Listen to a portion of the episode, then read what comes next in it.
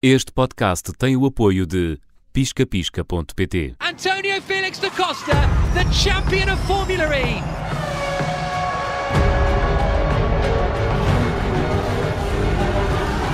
Yes! Let's go, boys! Sejam bem-vindos ao podcast da Rádio Observador. Todas as fórmulas estamos aqui a dissecar o mundo do desporto motorizado com a presença do António Félix da Costa. Olá, António. Olá. Também com o apoio do Pisca Pisca e já falamos de Fórmula E, de Fórmula 1, de DTM. Podem conferir os anteriores episódios eh, também no nosso site em observador.pt. Mas hoje vamos para os rallies. O WRC, diz-te alguma coisa? Olha, diz muito, até porque eu comecei uh, a brincar com motores, por assim dizer, na terra. Uh, nós temos uma, o meu pai tem uma, uma criador de cavalos e temos ali uma quinta em Montemoro Novo. Pai, desde miúdo, moto 4, lama, terras, andar de lado, seja o que for. Um, e, e, então, olha, sempre tive uma paixão grande por, por guiar coisas na terra e andar de todo lado e, e isso tudo. Um, e tenho uma paixão grande e muito respeito pelos pilotos de rallies porque imagina, nós fazemos corridas em circuitos e vamos ao simulador, treinamos, temos os treinos livres e depois lá temos a qualificação e a corrida.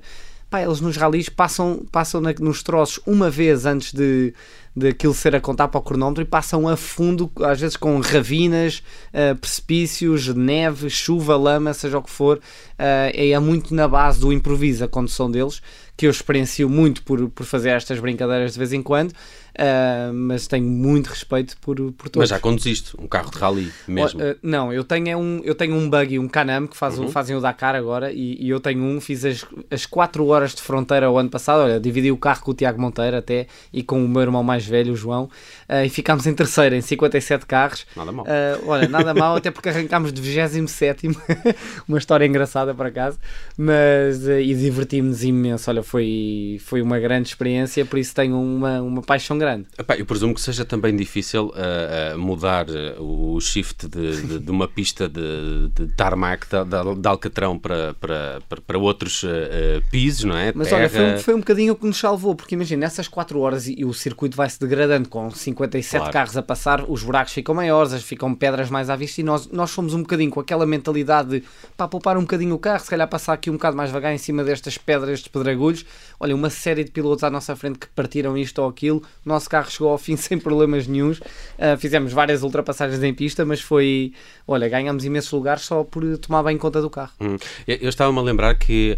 Uh, não sei se isto é justo dizer, mas diria que, que o, a época de ouro do, do, do, dos ralis terá sido ali nos anos 80 com o surgimento dos, dos Grupo B, não é? Aqueles carros com, com potência infinita. Eram conhecidos como os carros assassinos, e que, e que também foram uh, responsáveis também por alguns graves acidentes e que, que também vieram a mudar, de certa forma, o desporto automóvel principalmente no, no, no WRC e nos, e nos ralis. Mas dessa altura as imagens sempre mais impressionantes são em Portugal, é ou, na, ou na Pena, em Sintra, ou em Faf, no, no, no Sal, Sal no, é? na Lameirinha, Pá, e, e, e, esta ligação também do. do eu, eu, não sei se tu concordas com isto, mas não serão os ralis a, a modalidade do desporto automóvel mais amada pelo público português? Uh, acho que sim, acho que tendo a concordar contigo, acho que há um historial grande, uh, uma, uma, paixão grande pelos ralis.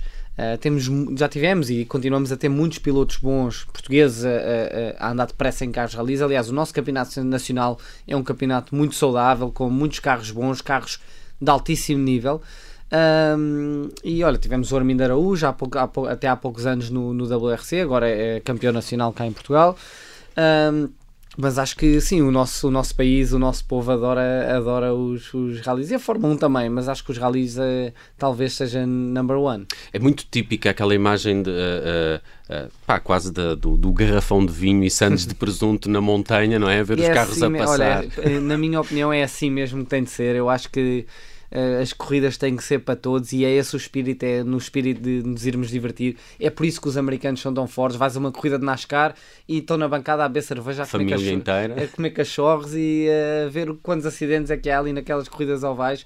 Mas as corridas têm que ser isso, têm que ser entretenimento, divertir-te, levar a família toda e tem muito nessa base. Temos alguns casos de pilotos de fórmulas que fizeram rallies e o, e o contrário, estava-me a lembrar agora mais recentemente do, do Raikkonen, mas, mas também do Kubica e, e, de, e de, de outros. Não, não, não deve ser nada fácil mudar essa, essa, hum, eh, esse mood não é? Do, do, do, para um carro de rally e no caso do Raikkonen ele depois regressar à, à Fórmula, Fórmula 1, que é estranho. Imagina, muita gente diz que ah, é muito mais difícil um piloto de... é muito mais difícil rallies do que Fórmula 1, mas a realidade é que já se viu várias vezes a mudança de ou pilotos de Fórmula 1 irem para rallies ou, ou e vice-versa.